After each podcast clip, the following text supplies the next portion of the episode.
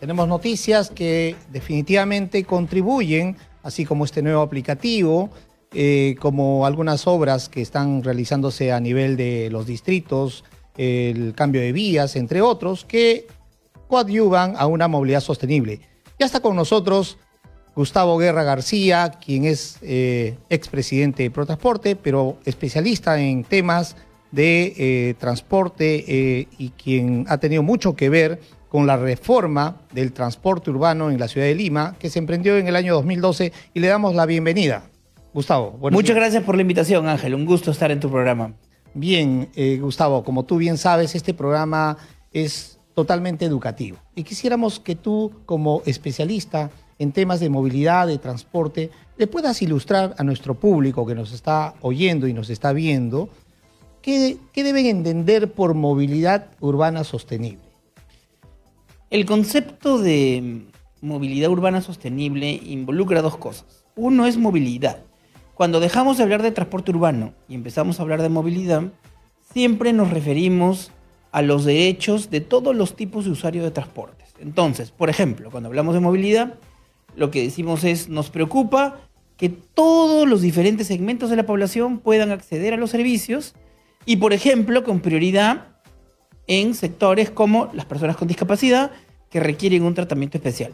Cuando un sistema de transporte urbano permite que todos los tipos de personas en todo tipo de situaciones puedan acceder y usar el sistema, entonces hablamos de que se cumple con la movilidad. La movilidad sostenible ya es un concepto que es más abarcador y que ya entraña la forma de planificar la ciudad. Entonces, cuando una ciudad tiene una planificación en donde hay coherencia, consistencia entre el plan urbano y el tipo de ciudad que se quiere, con la movilidad, entonces ahí ya pasamos a hablar de movilidad sostenible. Es decir, una movilidad que no solo garantiza los derechos de todos, sino que está asociado a un concepto de ciudad planificada en donde eh, todo el proceso de desarrollo de la ciudad es sostenible, incluyendo la movilidad sostenible. No, no te quería interrumpir, Gustavo, porque creo que está claro. Y como conclusión, simplemente que los que nos están viendo y escuchando, es que primero, la movilidad sostenible implica ¿no? una ciudad bajo una planificación urbana y bajo una planificación del transporte. O sea, ambas cosas son, digamos, indesligables para poder gozar, digamos, de una ciudad sostenible. Pero además, la movilidad urbana sostenible, ¿no? viéndolo desde la óptica del transporte, es fundamental que sea inclusiva, ¿no? Y por lo tanto, eh, a partir de un sistema integrado eficiente, de calidad, podrán cada uno de ustedes tener un transporte digno. Bien, Gustavo, ahora, yendo al tema del transporte público, ¿qué modelo adoptan las ciudades? Que hayan ya digamos, tengan resultados que sean eficientes, que sean de calidad, que sean dignos, que sean rápidos, que sean seguros, entre otras características, como siempre se ha hablado. ¿Qué, ¿Cuál es el modelo que están siguiendo las ciudades y qué es lo que nosotros debemos hacer en la ciudad de Lima y Callao? A ver, hay varias tendencias que son, digamos, las más importantes que están siguiendo las ciudades más avanzadas del mundo y también las ciudades más desarrolladas en el tema de transporte urbano en América Latina. Yo diría que la primera tendencia es que todos van a la integración. Lo que se busca es, en lugar de tener un montón de rutas, digamos, separadas, con tarifas independientes, lo que se busca es una oferta integrada de transporte, que lo que significa es que o tienen una tarifa única o tienen una tarifa integrada con rebajas para la gente que toma dos conexiones o tres conexiones o cuatro conexiones. ¿no? Entonces, una gran tendencia es hacia la integración. Para que la integración funcione, hay que resolver tres cosas que las ciudades más importantes han resuelto. Primero, la integración física, que son todos los empalmes de infraestructura física. ¿no? Por ejemplo, si en la carretera central va a haber un metro y el metro comienza en la plaza de Tevitarte y hay un corredor complementario, un servicio de buses de la plaza de Tevitarte hasta la plaza de Chosica, entonces tiene que haber un paradero bonito que facilite que la gente baje y pueda entrar al metro. Eso es integración física, exactamente, los intercambiadores. Luego está la integración tecnológica, que es que las tarjetas sean la misma tarjeta o que sean las tarjetas interoperables. Es decir, que tú que tienes una tarjeta del corredor complementario la puedas usar en el metropolitano y al revés. ¿no? O en el metro o en cualquier sistema. Entonces la tarjeta debe ser o un sistema único o interoperable. Para no llenarnos de tarjetas. Para, para no tener que usar diferentes tarjetas cada usuario, ¿no? Lo cual no es justo. Y el tercero es la integración tarifaria o el régimen tarifario, que es cuando tú ya tienes rebajas por tomar varias conexiones. Y eso entraña que está la política de subsidios que felizmente el gobierno ya aprobó.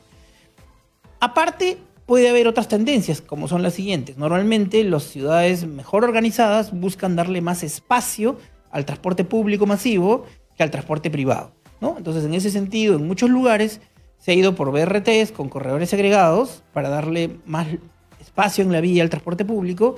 Este, y nosotros en Lima, yo entiendo que tarde o temprano haremos también corredores exclusivos o preferentes para las troncales, por lo menos de corredores complementarios, ¿no? que yo creo que va a ser súper útil. Esa también es una tendencia, ¿no? Justicia en el espacio. Y también hay una tendencia de justicia en el financiamiento, digamos, ¿no? Pero antes de pasar a ello, eh, o sea, realmente, o sea, debe quedar claro, porque acá estamos viviendo una semana de, eh, digamos, venimos de un paro de los autos colectivos que quieren ser formalizados y ahora se anuncia un nuevo paro ¿no? Y entonces... ¿No iba a ser ayer el segundo paro? Bueno, el segundo paro fue ayer. Pero creo que no hubo nada. No hubo un consenso, me parece, entre los que dirigen estas organizaciones. Pero más allá de ello, eh, a donde voy es que eh, las ciudades, ¿no? En, digamos, más fortalecidas en cuanto al sistema de transporte, eh, hablan de una macrotransportación, ¿no? Entonces, si bien es cierto, la integración tarifaria de infraestructura es fundamental, pero ¿Cómo, cómo, debemos lograr que realmente la ciudad tenga un servicio de transporte público eficiente? O sea, ¿es solamente con la tarifa integrada o, cómo queda la macrotransportación? A ver, yo creo que las ciudades necesitan, primero, empresas sólidas, ¿no? que las podemos incentivar a través de los esquemas de reforma del transporte que incentivan a asociarse ¿no? a las empresas, como es el caso de los corredores complementarios que están parcialmente implementados, principalmente Javier Prado, Tacna Garcilaso y y San Juan del Urigancho, Brasil. Segundo, necesitamos que haya buenas operaciones, ¿no? Necesitamos que los choferes estén en la planilla y que haya una buena gestión de operaciones, como lo estamos consiguiendo en el metropolitano y en los corredores complementarios. El transporte formal. Exactamente. Tercero, necesitamos los carriles exclusivos o preferentes que ya mencionamos.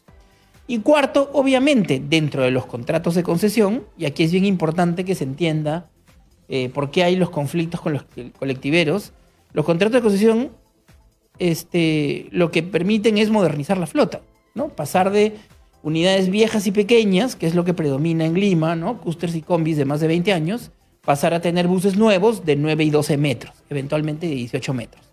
Entonces, el principal compromiso de los transportistas es poner la flota. El principal compromiso de la autoridad es reestructurar las rutas. ¿no? Hoy día los, los amigos de los concesionarios del corredor morado están perdiendo plata porque Castañeda no resolvió el problema de eh, reestructurar a tiempo esas rutas y eso es bien injusto para ellas. ¿no? Entonces, estos son los elementos principales de una nueva reforma. Hay que entender que la ley de ATU dice que eh, ya no hay más autorizaciones administrativas. ATU solo puede dar concesiones. Entonces, la razón por la cual hay un conflicto no es porque los colectiveros se organicen, eso es falso.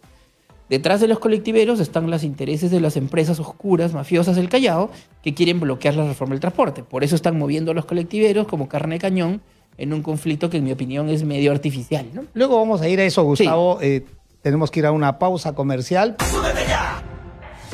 ¡Súbete ya! ¡Súbete ya! ¡Súbete ya! ¡Súbete ya! ¡Súbete ya! ¡Súbete ya! Movilidad sostenible. 11 y 16 continuamos en su programa Súbete ya, Movilidad Sostenible y continuamos hablando con Gustavo Guerra García. Bien, Gustavo, y en todo caso, eh, el 2012 empezó la reforma del transporte para la ciudad de Lima. ¿Qué es lo que pasó? Bueno, nosotros, eh, yo entré a ProTransporte en enero del 2013.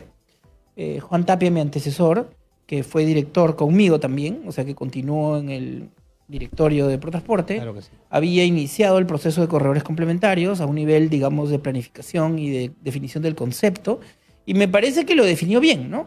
Eh, un sistema amigable que funcionaba en muchas secciones de la ciudad en carril mixto y que por lo tanto, eh, digamos, descompaginaba poco la ciudad y eh, durante mi gestión nosotros, digamos, aceleramos todo lo posible el proceso y dejamos 49 adjudicaciones dejamos todos los paquetes de rutas eh, adjudicados y logramos firmar los primeros 17 contratos. La, quien me reemplazó, la señora Roxana Roche, firmó, firmó siete contratos más, exactamente iguales a los que nosotros firmaron, y luego se inventaron de que habían problemas con los contratos, ¿no? Y de las 49 adjudicaciones, anularon 31, ¿no? En mi opinión, ilegalmente. Este, y hoy día, claro, tenemos que volver a licitar este, para poder completar ¿no? los paquetes de rutas de corredores complementarios. Gustavo, eh, sin duda que en la gestión de Susana Villarán, eh, el primer presidente de ProTransporte fue eh, Juan Tapia Grillo, un excelente profesional, que sí, dejó sentado las bases y tú continuaste. ¿no? Y, pues no solamente eso, sino que se puso en práctica ya los corredores complementarios, porque se inició en julio del 2014 el corredor azul, en diciembre del 2014 el corredor rojo, y así. Vino la gestión de Castañeda. Eh, y dijo que no había reforma del transporte, que no existía. Se quiso traer abajo todos los contratos de concesión.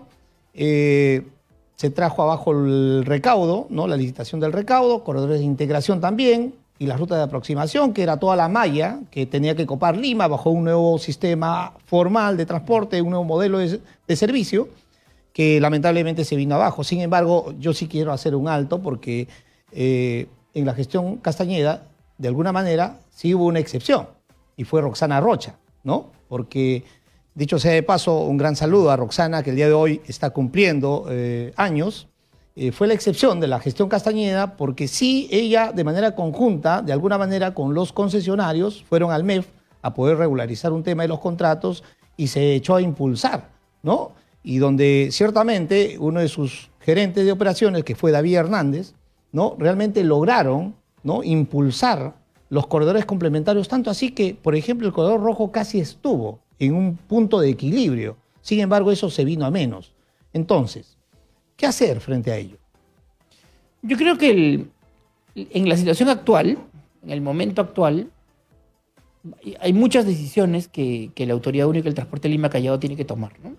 Yo creo que, como lo anunció el presidente anterior de la ATU, Humberto Valenzuela, es razonable que el sistema vaya a carriles exclusivos en las troncales de corredores complementarios, comenzando por las que están más implementadas. El corredor morado, de, San Juan del Urigancho hasta la Brasil, el corredor rojo con plomo de la Javier Prado y el azul con plomo de Tacna García Equipa.